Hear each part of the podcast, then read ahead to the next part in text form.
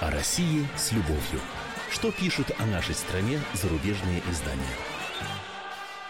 Мы приветствуем всех, кто слушает радиостанцию «Комсомольская правда» в Москве и других городах вещания. И пришло время познакомиться с обзором наиболее интересных материалов зарубежных СМИ. Узнаем, что они пишут о нашей стране. И, как всегда, в студии замредактор отдела международной политики комсомолки Андрей Баранов. Добрый день всем. И помогает мне вести эту передачу наша ведущая Елена Афонина. Да, ну я напомню, что в течение предстоящего без малого часа вы сможете принять личное участие в обсуждении заинтересовавших вас материалов. Ну, как всегда, наши зарубежные коллеги, что называется, постарались на славу, поэтому будет что обсудить. Телефон прямого эфира 8 800 200 ровно 9702. Можете ваши комментарии отправлять на WhatsApp и Viber. Плюс 7 967 200 ровно 9702. Но, Андрей Михайлович, не нужно, наверное, быть семипядей во лбу, чтобы догадаться, что все-таки наши зарубежные коллеги обратили внимание на конфликт э, между Украиной и Россией. Лен, ты умная женщина. Ну так и, еще и, бы. И пяди хватает. Да, действительно, конфликт э, в районе Керченского пролива сейчас занимает огромное место в откликах э, зарубежных средств массовой информации. Они разные. Есть стандартные, э, кликушествующие, значит, э, э клевещущие на нас, как обычно. Есть взвешенные. Я выбрал из э, всей этой довольно пестрой картины э, публикацию на сайте Стратфор. Эту организацию еще называют частным ЦРУ. Вот, потому что она э, проводит э, э, аналитическое исследование происходящих процессов и событий и э, прогнозы того, к чему эти события или эти процессы могут привести. Страны в них задействованы, а то и, так сказать, э, целый регион, а может и всю цивилизацию, все человечество. Как ни странно, а может быть, почему не странно, вот ситуация, инцидент в Керченском проливе э, отнесен стратфоровцами к одному из очень важных и опасных а, инцидентов нашего времени. Ну, давайте почитаем, что они пишут и как трактуют все произошедшее. Ну, сначала пишут, что русско-украинский спор по поводу выхода к морю через Керченский пролив обострился, когда военизированные силы ФСБ, ну, то есть наша береговая охрана, без оружия захватили два небольших украинских морских судна и буксир, пытавшихся пересечь пролив. Президент Украины Порошенко также заявил, что начиная с 28 ноября в стране вводится военное положение, которое продлится 30 дней, но может быть продлено. И дальше вот, э, значит, как же трактовать-то? С точки зрения России, пишет Страфор, присоединение Крыма в 2014 году признало договор 2003 года, согласно которому Украина могла пользоваться Азовским морем и Керченским проливом, недействительным. И Россия утверждает, что контроль над Крымом делает Керченский пролив внутренними водами России. Но тут бы я дополнил. Совсем недавно господин Порошенко денонсировал договор о дружбе, так называемый угу, большой угу. договор, да? Совершенно верно. Да, с Россией, который, собственно говоря, устанавливал, устанавливал все эти нормы э, взаимодействия, в том числе и в Азовском море, извините. Но раз вы этот договор, выражаясь русским языком, похерили, то тогда мы не считаем себя обязанными больше придерживаться его положений. И поскольку Крым с одной стороны и Кубань с другой стороны, в общем-то, практически за исключением небольшой полоски Украины на севере Азовского моря э, составляют берега его, то оно может считаться и э, российским внутренним морем де-факто. Точно так же, как мы де-факто и де-юре, мы де-юре, а вообще весь мир де-факто вынужден признать, что Крым и его прибрежные воды принадлежат России. С этим можно спорить, там негодовать, но де-факто это так. И Украина не могла это не знать. Собственно говоря, то точно так же говорят и, и авторы исследования Стратфоры на своем э, сайте э, говорят, что, э, в общем-то, э, Россия считает Керченский пролив э, де-факто внутренними водами России. Вот, тем более, что несколько месяцев назад, отмечают авторы публикации, Украина заявила, что построит морскую базу в Азовском море к концу года, тем самым увеличив напряженность. Что, э, в чем таится опасность? На текущий день, по мнению Стратфорда, это перерастание конфликта в более широкое военное столкновение между нашей страной и Украиной. Угу. Ну, Напоминаю, что мы уже вовлечены в конфликт на Донбассе так или иначе, опосредованно, косвенно или напрямую. Вот. И на море у Украины нет никаких шансов, считает Стратфор, вообще противостоять э, России. Э, на провал обречены любые их попытки э, значит, э, обосновать претензии на Азовское море и Керченский пролив. Вот. Но э, что хочет Киев? Он хочет сейчас политически, э, значит, поставить за своей спиной Запад во главе с Соединенными Штатами, да? Потому что улучшение отношений между Америкой и Россией, допускающее присоединение Крыма и контроль большей части Донбасса в Восточной Украине российскими силами, станет катастрофой для Киева, э, пишут авторы публикации на Стратфорте. Если у вас есть что сообщить, давайте пока я буду дальше знакомить вас с публикацией. Напомню вам э, номер WhatsApp и Viber, по которым вы можете позвонить. 8 967 200 ровно 9702. И, э, пожалуйста, телефон прямого эфира 8 800 200 ровно 9702. Вот. Э, но самое интересное, что э, вывод, который я с, э, не без удовольствия, в общем-то, прочел в конце, все произошедшее названо провокацией, сознательной провокацией киевского режима. Вот именно так, э, в а, таких формулировках а, американская, в общем-то, по большей части она международная, стратфор организация, но м, заправляет там первую скрипку играет Соединенные Штаты, Америка. Вот именно так было а, трактовано произошедшее в воскресенье в Керченском проливе. Uh, ну, смотрите, что они пишут.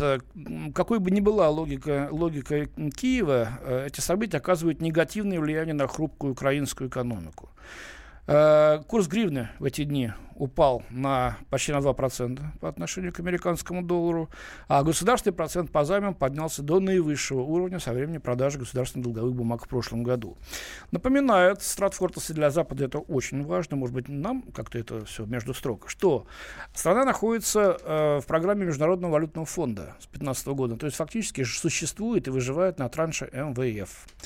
Пока МВФ не сообщал о том, как военное положение может поставить программу под угрозу и поставит ли ее. Но, однако, он наверняка, пишут авторы публикации на сайте Стратфорд, будет пристально следить за решениями Киева в экономической сфере во время военного положения, чтобы увидеть, уклоняются ли они от программы МВФ. Эм, мне кажется, что дальнейшее ухудшение сейчас будет в финансовом секторе Украины происходить, и вряд ли МВФ в условиях ну, предстоящей чуть ли не войны, по крайней мере уже введенного военного положения, а, будет давать какие-то транши. Еще один важный вывод сделан о том, что Порошенко это нужно по внутриполитическим соображениям. Потому что э, военное положение, которое может быть продлено, э, согласно его указу, э, отменяет выборы и парламентские, и президентские, которые должны состояться весной будущего года. Даже если эти выборы состоятся, в условиях военного положения он будет э, усиливать давление на средства массовой информации, будут ограничены демократические свободы, ну э, и тем самым это даст возможность Порошенко хоть как-то э, претендовать на то, чтобы остаться снова в президентском кресле. Сейчас никаких шансов, если бы выборы состоялись завтра, никаких шансов у него на то, чтобы э, снова избраться президентом, нет. Возможно, именно и за этим были посланы эти два маленьких бронекатера и старенький-старенький советский буксир для того, чтобы, э, значит, вот спровоцировать нас. Хотя, вот как подчеркивает Стратфорд, вряд ли в Киеве ожидали, что э, российские э, военно-морские э, ВМФ российский решится на абордаж и на э, захват э, украинских кораблей. Э, но именно для того, чтобы удержаться у власти, Порошенко, возможно, и затеял всю эту провокацию, считает американская организация Стратфорд. Да, ну нужно напомнить, что вот буквально несколько минут назад э, стало известно о том, что президент нашей страны э, назвал этот э, инцидент, и об этом было сказано в нашем новостном э, выпуске, э, назвал нечистоплотной игрой в интересах э, подавления политических оппонентов. То есть вот э, такую оценку дал Владимир Путин действиям Киева. Э, то есть э, можно э, понять, что за вот подобный, ну, скажем так, эскалацией достаточно э, такого вял текущего конфликта с 2014 года, теперь, как мы понимаем, уже совершенно новый э, градус э, был дан. И э, чем может это грозить обычным рядовым жителям Украины и, может быть, России? Вот я просто хотела бы сделать небольшой анонс для того, чтобы наши радиослушатели не пропустили сегодня после 17 часов по московскому времени программу «Национальный вопрос». Мы там как раз и обсудим, какие реальные проблемы создал Петр Порошенко вот этими своими действиями, а то, что он он не мог не знать об этом, это абсолютно точно, вот этими своими действиями для граждан для двух людей, стран. Да. да. Не будем, так сказать, большой политикой заниматься в этот раз на этом нас вопросе. Посмотрим, как повлияет все это на наши, что называется, кошельки и желудки.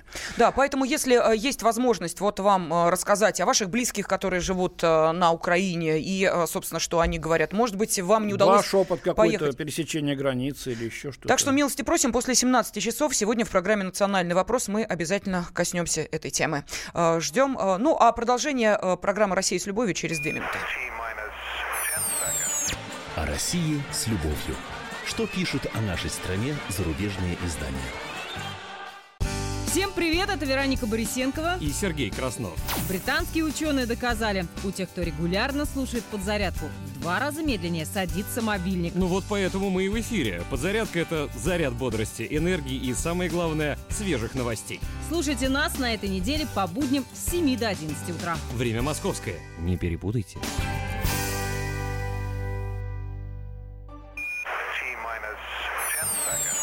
О России с любовью. Что пишут о нашей стране зарубежные издания? В студии заместитель редактора отдела международной политики комсомолки Андрей Баранов. И Елена Афонина. Да, но поскольку, как всегда, ничего хорошего о нашей стране не пишут, э, и несложно предположить, какую реакцию у наших радиослушателей это вызывает, милости просим, все ваши эмоции э, можете для WhatsApp и Viber поберечь и, собственно, туда же и их отправлять. Э, номер плюс семь девятьсот шестьдесят семь двести ровно девяносто семь ноль два. Если есть комментарии, реплики, пожалуйста. Ну, а если желаете прозвучать в прямом эфире, телефон восемь восемьсот двести ровно девяносто семь ноль два. Да, ну тут э, про войну с Украиной это пишут много, но тут дописались до того, что уже предрекают войну гражданскую в самой нашей России. Uh-huh. И э, предвосхищая, значит, э, тот текст, который я вам сейчас озвучу, хочу сразу задать вопрос. Как вы полагаете, вот по вашим ощущениям, возможно ли в нашей стране гражданская война? Что-то вот вам, так сказать, подсказывает сердце или мозг или что-то такое? А написал об этом господин э, Борис Райт-Шустер, очень такой шустрый немецкий журналист, давно уже, очень давно прославившийся очень такими едкими, э, ну, если можно их назвать антироссийскими, то они, конечно, антироссийские, но властью нашу, нашу не то, что не любит, он ее просто ненавидит. Э, и это продолжается еще где-то, уже примерно так лет 10 он здесь работает, никто его не гонит, кстати. Э, никто не ограничивает в его возможностях. Так вот, э, значит, Хавпост Deutschland издание. Борис Райшустер. В России растет злоба к Путину. Будет гражданская война. Вот так вот. Угу. Вот так вот прямо. Итак, ну, начало он явно выдумал. Это я вам как профессиональный журналист говорю, но все равно, так сказать, зачитываю. Будет гражданская война, говорит таксист в Москве. Вообще, подчеркивает он, он вовсе не таксист. 30-летний круглолицый мужчина, назовем его Игорь, чтобы у него не возникло проблем юрист с двумя высшими образованиями. Ну, то есть, угу. вы себе можете представить юриста с двумя высшими образованиями, который теперь таксист, и, и даже имя, так сказать, его закрывают, да, и сколько примерно лет, там, не знаю, ну, ладно. Обычно э, все начинают, не все, но очень многие журналисты, э, материалы с разговора с таксистами или с парикмахерами, а как. Потому что именно эти представители этих уважаемых профессий знают все про политику, про погоду и про футбол. Вот, про политику особенно. Так вот, э, в российской провинции он зарабатывал в пересчете на валюту только около 330 евро в месяц. Юрист с двумя высшими образованиями, непонятно. Не мог устроиться по специальности. В общем-то, юристы сейчас неплохо устроены. В какой провинции тоже не сообщается. Взятки на государственной службе Игорь не брал принципиально, а тот, кто в этой системе не ворует, становится жертвой обмана, добавляет он.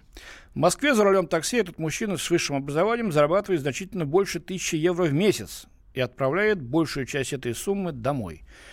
Хотел бы я посмотреть, вот так вот я тоже с таксистами разговариваю, чтобы зарабатывать значительно больше одной тысячи евро, то есть, ну, где-то подстольничек, да, получается очень неплохо, потому что таксисты платят за аренду машины, за ее обслуживание. Ну, где-то так тридцатник, может быть, выходит 40 тысяч, и то это если не отдыхать. Ой, выдумал все это Райшустер, вот выдумал. Ну, зато купается здесь давно. Э, немцев-то можно э, лапшу навешать на уши. Так, в то время как Москва бурно развивается, провинция в пут- путинском царстве нищает, э, как метко описывает это Игорь. Людям нечего есть в прямом смысле. А, вам действительно нечего есть? Вот вы голодаете, обращаюсь я сейчас к нашим радиослушателям. Может, мы что-то здесь в столице-то не знаем? Ну, Андрей Михайлович, давайте сразу тогда и отклик э, Давайте, услышим, давайте, потому что да. нам уже э, дозванивается наша аудитория. Телефон 8 800 200 ровно 9702. Вопрос мы сформулировали, отталкиваясь э, от э, статьи Бориса Райт-Шустера. Э, вопрос следующий. Возможно ли в России гражданская война? Вот как вы думаете, как видите, как чувствуете? Анатолий нам дозвонился. Здравствуйте. Алло, добрый Да, день. из Солнечногорска. А, Здравствуйте. Подмосковье. Да, да, это Московская область. Я бы вот хотел бы свою мысль такую сказать по поводу вот украинских событий. Вот как вы думаете, если будет суд присяжных, как бы рассматривать вот этих деятелей, вот офицеров всех под домашний арест посадить, а матросов, так сказать, по схеме Савченко? Вот такая вот. Ну, я не знаю, это Вот военно- будет военный, военный суд, Да, наверное, спасибо. рассматривать этот вопрос. Э, Пока что, пока что только-только сейчас вот возник и только решается. Э, Под домашний арест, э, да я думаю, что нам сейчас нужно вот э, нашего капитана судна «Норд», который до сих пор там находится не под домашним арестом, а, а сидит в СИЗО, э, вытащить. Эти-то пусть отправляются обратно, но, видимо, э, они навсегда получат запрет на посещение или на очень долгий срок на посещение Российской Федерации. Пусть думают. Ну, уж коли, а, ладно, вернулись к предыдущей теме. А, Анатолий из Солнечногорска нас так вернул к предыдущей статье, а, с которой Андрей Михайлович нас познакомил. Ну, а, давайте тогда зачитаю уж сообщение. Вот если бы наша шлюпка по границе прошла, то все мировое сообщество возбудилось бы. Вы вспомните, как мир был недоволен, когда Савченко у нас сидела. А в Украине посадили, и дела никому нет. Вот так вот. Вот такой комментарий. Что еще пишут наши радиослушатели? Ну, Андрей Михайлович лично к вам обращаются, мол, типа, да, вы в своей Москве тут сидите, ничего не видите. Ну, а этот комментарий возвращает нас, собственно, к той статье, а, которой вы нас сейчас знакомите. А, И вопрос, возможно ли в России гражданская война? Ответ вот Григорий из Иркутска. С нами Григорий, здравствуйте. Добрый вечер. Здравствуйте. Здравствуйте. уважаемые. Итак, что касается гражданской войны в России. Я смотрю, народец-то в России стал вялый, совсем даже никакой. И больше, чем э, ругаться в соцсетях, кулить и жаловаться, никто ни на что не способен. Что познается в сравнении? Мы жалуем, мы всегда говорим сейчас гей-ропа. Посмотрите на французов. Они, чтобы выразить свой протест, устроили реальные бои в своих городах. Поднялся Париж и вся Франция. Вот вам и гей-ропа. И, и что, А в и, России и что? что с ними Мы сделали поли- полиция? Мы в России, мы в России, э, в частности Иркутская область, добывая свою нефть и производя свой бензин, покупаем, бен- э, покупаем его же больше, чем за 50 рублей. Зарплата не больше 20 тысяч. А все хавают, потому что быдло и стадо. Подождите, вы сами работаете? Спасибо. Анатолий, вы работаете Григорий, сами? Григорий. А, Григорий, вы работаете? Конечно, Ну, конечно. И кем работаете, если не секрет? Я имею полгода отношения к морю, полгода отношения к Сибири. То есть я постоянно занят. И То занят есть, очень- то есть вы вахтовый моряк, да? Ну, можно сказать. И так. вы получаете 20 тысяч рублей? Слава богу, нет. Все понятно. Значит, вы, по крайней мере, не голодаете. Слава богу. Спасибо. Так, а, спрашивают, кто с кем воевать будет. Народ с одной стороны, а с другой-то кто? А, Дальше, гражданской войны быть не может. Может быть только русский бунт. Вот так вот комментирует. Кстати, а, вот во Франции был французский бунт. Ага. И, как вы видели, наверное, значит, с помощью водометов, чего на наших улицах пока, слава богу, еще никто не видел, да, слезоточивого газа, кое-где и резиновых пуль, все эти, значит, протесты были подавлены. Особо буйных повязали. Нет, ну Вот так Григорий власти восхищается, Андрей отреагировали на прошу прощения, бунт. Григорий восхищается вообще самой возможностью устраивать э, подобные... Ради чего? Может быть, проще договориться? Посмотрите, в регионах-то там у вас в Сибири, ближе к Дальнему Востоку, люди, так сказать, пошли на выборы и высказали, на Алтае в том числе, высказали свое отношение к представителям власти, которых они не хотели бы видеть в качестве своих руководителей, и всю комарилю, которая за ними стоит. Вот и все, и власть утерлась, если хотите, вот таким вот термином говорится, или приняла во внимание настроение народа. Мгм. И мы видим, что э, меняется. Кто придет им на смену, не знаю. Как они себя проявят, тоже не знаю. Но это жизнь. Но Давай- Это лучше, чем бить друг другу морды или тем более стрелять друг в друга. Ну, Влади- э, Александр из Владимирской области с нами. Александр, здравствуйте. Э, товарищ ведущий, день добрый. Здравствуйте. Вот, на два вопроса хочу ваших ответить. Первое. А если голодающие у нас в России, я вам хочу сказать, что они есть. Не, не хочу озвучить это вот э, движение, направление, где основной смысл это люди должны двигаться на землю, там брать там по гектару земли и дальше жить. Вот среди таких я практически каждый день наблюдаю, что есть люди, которые находятся ниже черты бедности, которые, которые ходят в обносках и которые не, не то что не могут нормально жить, и там и перспектив нету. Это есть. Мгм. Точно. Так, так. Вот. Все, что касается там вот гражданской войны, я, честно говоря, я не хочу в это верить. Очень надеюсь, то, что мы пройдем вот это вот, ну, темный такой, сказать, такой вот от- отрезок времени и потихоньку начнем развиваться. То, что, по крайней мере, вот в нашем регионе, э, в сельской местности тяжело развиваться как предпринимателям, ну, это, опять же, это очень слабая гражданская э, инициатива, то есть вот она очень слабая. Я был бы очень рад, если бы система газификации, она была бы по максимуму бы развивалась. Соответственно, нам здесь на, ме- на местах, в деревнях было бы легче бы развиваться. Это дешевый энергоресурс по сравнению там, с электричеством. Вот. Но Москва не сразу строилась, и ну, ну потихонечку думаю, что все будет нормально. Спасибо Понятно. вам Спасибо большое. огромное. Давайте зачитаю сообщение. Хотя нет, давайте Михаила из Суздали выслушаем, Давайте. а потом О, уже еще тогда... Владимирская область, давайте. Да, здравствуйте, Михаил. Здравствуйте. Ну, гражданской войны, конечно, не будет, потому что в первую очередь кто встает? Встает армия, встает милиция, да, в основном силовики. И что сделало наше государство? Оно, естественно, накормило силовиков, что не сделал царь в 17 году. То есть куда он пойдет? Куда он пойдет бунтовать, если у него там э, служебная квартира или ипотека, ему скажут, сынок, а ты куда пошел-то? Нет, нет. Понятно. У Да. Вот. Вот. Э, То есть, когда армия и силовики сыты, власть может быть спокойным, а на остальное все наплевать. Михаил, скажите, пожалуйста, вот, э, короткий э, ответ. Вы голодаете? Я нет, не голодаю, но вот с предыдущим э, звонившимся я, в принципе, согласен. У меня Понятно. такой Понятно. вопрос. Сейчас у нас Прошу э, прощения, после давайте- рекламы, ладно? Э, Подождите, буквально 4 минуты, мы с вами продолжим общение. О России с любовью. Что пишут о нашей стране зарубежные издания? Магеллан прошел вокруг света за три года, его знает весь мир. Фок и паспорту потратили 80 дней, и про них написали книгу. А с нами это можно сделать всего за полчаса. Знаменитые путешественники в прямом эфире расскажут, где побывали, что увидели и через что пришлось пройти, проехать, проплыть и пролететь. Совместный проект «Радио Комсомольская правда» и Русского географического общества «Клуб знаменитых путешественников». Отправление каждый четверг в 12.05 по Москве. О России с любовью. Что пишут о нашей стране зарубежные издания? Студии заместитель редактора отдела международной политики комсомольской правды Андрей Баранов. И наша ведущая Елена Фонина. Да, э, сегодня Андрей Михайлович, э, как всегда, знакомит нас с материалами зарубежной прессы, которые касаются событий в нашей стране. Это вот одна, э, одна из статей Бориса Райт-Шустера, посыл которой следующий. В России грядет гражданская война. Нас, собственно, и заставил задать вам вопрос. Возможно ли в России гражданская война? Вот так мы сформулировали его.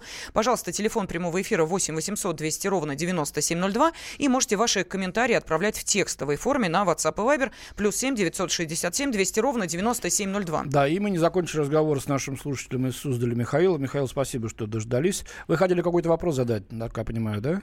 Да, я хотел задать, ну, не то что вопрос, а такой небольшую ремарочку. Ведь э, про Украину. Ведь когда вводит в стране э, военное положение, то есть выборы невозможно, правильно? Да. Да, да, это Вот, верно. вот чего, в принципе, и добивается Поросенко, ой, Порошенко. Ну да, понятно, понятно. Понятно. И- Вы абсолютно правы, говорим мы. Спасибо большое, Михаил, за то, что дождались, ну и за то, что задали вопрос и, собственно, на него и ответили. Вячеслав из Москвы Здравствуйте. на связи. Здравствуйте, Вячеслав.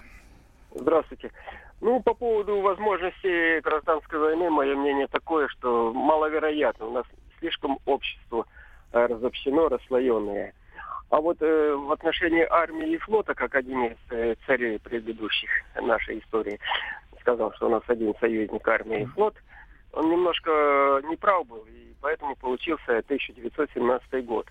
Э, э, Союзник у государства – это народ, которому и тогда, и сейчас государство повернуто, э, скажем так, не лицом, а спиной если не выражаться более конкретно. А вот вы думаете, что будет э, коллизия проходить между народом и государством или оппозицией и государством? Потому что э, народное настроение известно, но у нас есть и либеральная оппозиция, которая очень недовольна тем, что, так сказать, Вот она как раз на улице-то и выходит очень вот, активно да. и за собой тащит людей. Э, и, да, э, да. и вот именно она может, так сказать, вот, э, спровоцировать какие-то столкновения и беспорядки.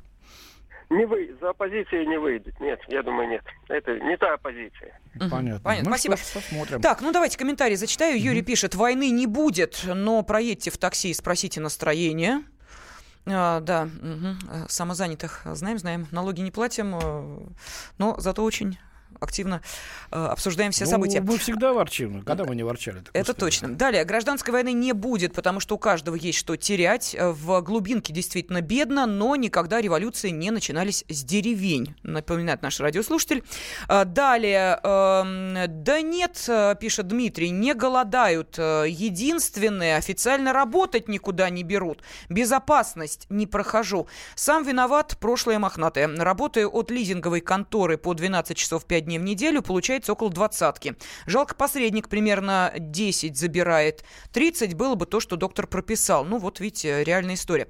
Что еще? Для гражданской войны нужны деньги, пишет наш радиослушатель. Э, Юрий э, написал о том, что работал в банке, выезжал в сельскую местность, видел и вполне э, порядоч... А, видел, что вполне порядочной семье в доме нет полов. Живут очень бедно, в семье оба работают. Вот и думайте, что они мне говорят говорили.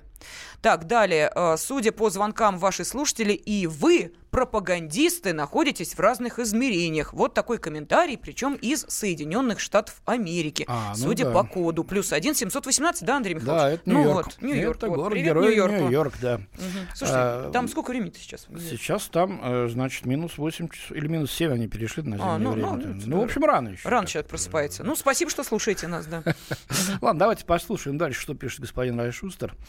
Итак, в то, в то, что во всем виноват Запад, верит все меньше людей. Большинство злятся на президентство. На президента очень злятся. Вот, э, популярность, значит, падает. Э, повторяет эм, путь Горбачева и Ельцина. Они в свое время превратились из народных героев в козлов отпущения из-за того, что финансовое положение людей становилось все хуже. Золото отваливается от царского трона и при Путине по этой же причине.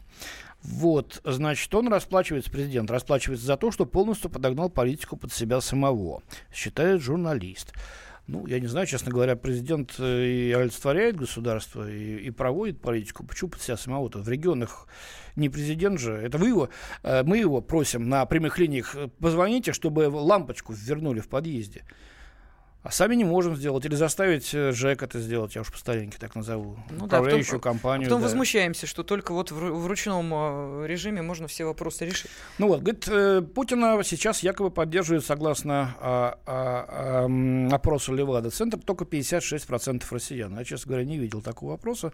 Но будем верить на слово нашему а, коллеге из-за рубежа. В демократии даже такой показатель все еще был бы огромным успехом, отмечает Райшустер. Однако совсем по-другому стоит оценивать его и скрывающий за ним динамику в авторитарном режиме. Вот, у нас авторитарный, оказывается, режим. Вот видите, как я сейчас вот вам рассказываю, какой Путин плохой, пересказываю, значит, да? В каком авторитарном государстве я посмел бы такое сделать? Интересно. Э, я уж даже Иосиф Виссарионович не буду вспоминать. И правильно для Ильичева, наверное, поопасался бы вот так вот сейчас на всю страну говорить.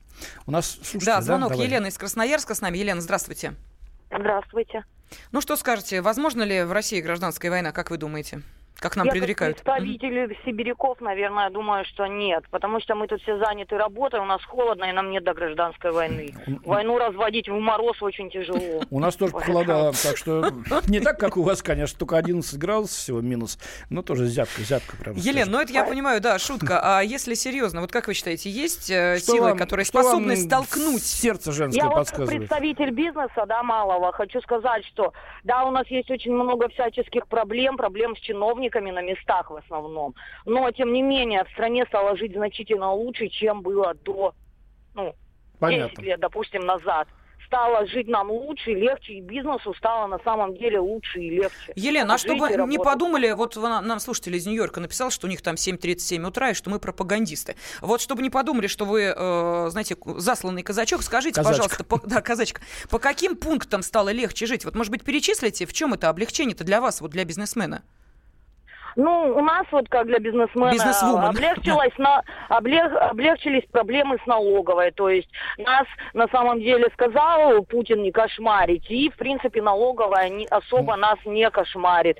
Ни, никаких-то нету у нас особых препон. Там, я не встречаюсь у нас, по крайней мере, в Красноярске с какими-то взятками дикими. То есть вот эти вот истории, которые там в интернете везде пишут, по радио разговаривают, мне кажется, это люди, которые просто сидят ну, вот на лавочке возле телевизора и все это просто обмусоливают изо дня в день. Они не работают. Всем вот людям, которые разговаривают очень много и ругают президента, я хочу сказать, у нас с подругами есть шутка, как у предпринимателей, иди работай просто. Понятно. Вот Понятно. спасибо, Спасибо, вам да, огромное, удачи удачи. вам, да, В смысле, у- видите, вы успехов. не сговариваясь с Андреем Михайловичем, да. Ну, правда, не кошмарить бизнес, сказал Медведев, когда... А вот, кстати, да. про Дмитрия Анатольевича э, упоминает наш э, радиослушатель из Зеленограда, Дмитрий, наш постоянный слушатель, который написал, что гражданской войны не будет в России, а вот бунт будет против нынешней власти в лице Дмитрия Анатольевича Медведева. Мгм. Да, вот так вот. Ну а вот Райшустер, Райшустер пишет, что войны на Украине и в Сирии некоторое время отвлекали россиян от реальных проблем, то есть это были нереальные проблемы, но этот эффект исчез. И тут цитируется обильно Геннадий Гудков, известный наш оппозиционер, он полковник запаса КГБ, ФСБ, бывший зампред председателя Комитета Госдумы по безопасности. Ну и тут он, конечно, хлещет по щекам э, всех представителей Кремля, да, и правительства нет рецептов против утраты доверия, это делает его непредсказуемым, может все дойти до драматичных событий, вплоть до кровопролития и гражданской войны. Да, ну опять возвращаемся к тому же вопросу, который адресуем нашим радиослушателям. Возможно ли в России гражданская война? Что думаете вы? Пожалуйста, 8 800 200 ровно 9702. И слушаем Анатолия из Белгорода. Анатолий, здравствуйте. Здравствуйте. Да я хотел, уже сказали в двух словах. Вот помните, какая была любовь к Горбачеву и к Ельцину в самом начале? Потом дошла до ненависти. Да, было вот дело. нашим прежним правителям, ну, такой особой любви не было, и отношение к ним индифферентное. Так вот, Путин э, тютелька в тютельку идет вот так вот, от всенародной любви, и не будет к нему индифферентного отношения. Либо любовь, либо ненависть. Ну, так вот, от любви до ненависти один, один шаг. Ну, вы-то, вы-то можете признаться, вы какое чувство испытываете к нашему лидеру? Ну, пока, вот пока сейчас только разочарование, но, скорее всего, пока разочарование. А в просто чем- а в разочарование. чем вы разочарованы, Неоправ-? Неоправданные надежды. В чем, Анатолий, разочаровались? В чем? Сначала неоправданные надежды. Ну, вот по, по поводу социальной э, составляющей нашей жизни. Мгм. Ну вот, и Крым, конечно, это хорошо, но социальная составляющая начинает. Крым уже забывается потихонечку. А что А значит социальная социальная- составляющая? О чем вы говорите, Анатолий? Конкретику Ну, можно? Маленькие пенсии. Ну, так, ну Потом повышают же, Анатолий, вот пенсии вот это этот вот повышают? пенсионная реформа. Так, Так да. называемая пенсионная реформа. Никакой там реформы нет. А сейчас идут постоянные, я не знаю, вот постоянное запудривание людям мозгов. Вот эти вот там дадим аэропортам на э, наши там новые имена и все прочее. Это просто э, отвлечение людей. Ну, если вам не интересно, так и не Только не давайте участвуйте. имена. Да, Вы знаете, господи, э, ну, кто-то да, спасибо огромное, Анатолий. Многие даже и не подозревают о том, что э, подобные голосования проходят. И в частности, вот мы тут в редакции, когда э, планируем какие-то темы, некоторые говорят, да, надо же, надо посмотреть. То есть не нужно думать, что это прям э, Тут же захватило абсолютно э, всю страну. Не, не проводится политинформация или читки, значит, книг «Малая, целе- «Малая земля» и «Целина», как это было э, при Олеге Ильиче. Заставляли всем читать книги и потом их обсуждать. Ну, хотите, участвуйте в этой кампании, не хотите, не участвуйте. То, что маленькие пенсии и маленькие зарплаты, ну, денег нет, мы пока еще... Где их взять-то? А Взять и отобрать у богатых, то есть все-таки тогда начать гражданскую войну. Но богатые не отдадут. Потому что эти деньги у них уже в банках. И они все с Западом вместе. Запад будет их защищать. Значит, мы опять будем воевать тогда эм, вроде как между собой, но в интересах э, совсем других сил и других стран. Здесь все, все очень сложно. И то, что Крым э, это хорошо, это здорово. Крым это навсегда. А с деньгами-то да ладно, переживем, мы не такую видели еще. Не дай бог, чтобы было хуже. Ну, выдержим, выстоим, прорвемся, если надо. Так, ну, нам пишут о том, что э, вот Владимир Саратова написал, что э, э еще пара десятков э, таких заявлений от чиновников, ну, каких э, Владимир не написал, э, плюс налоги на поношенные носки, терпение может лопнуть, э, я так думаю, ну, а молодежь уже на взводе, поверьте мне, молодежь ну, на взводе. Ну, заявление чиновников, да, это глупые заявления, значит, типа, никто вас не заставлял рожать. Ну вот, и прочее, да. Да, да, можно жить на, отлично на этот самый на минимум зарплаты, э, вот, и худеть при этом. Ну, глупые, глупейшие заявления, действительно разжиревших, потерявших всякую совесть людей. Кстати, они понесли за это наказание. Уволены, э, значит, перемещены на другую работу, брошены на низовку, что, ну, как говорили в советские времена. Но такие люди, увы, есть, были и будут, наверное. Что с, с этим делом? Надо ну, выводить их на чистую воду и делать так, чтобы их было меньше. Ну да, кстати, такие люди встречаются, как вы понимаете, абсолютно в любой профессии, э, от э, самой элементарной до достаточно сложной. Ну, а поэтому... а молодежь всегда недовольна. Сам таким был, помню. Это точно, да. Ну что же, а, спасибо тем, кто в течение э, без малого часа был с нами. В студии эм, с вами, как всегда, читал зарубежную прессу заместитель редактора отдела международной политики «Комсомольской правды» Андрей Баранов. И мне помогал вести нашу передачу наша ведущая Елена Афонина. Да, ну и через неделю обязательно встретимся, узнаем, что еще заинтересовало наших коллег. О России с любовью. Что пишут о нашей стране зарубежные издания? Проблемы, которые вас волнуют. Авторы, которым вы доверяете. По сути дела, на радио «Комсомольская правда». Дмитрий Потапенко. По пятницам с 7 вечера по московскому времени.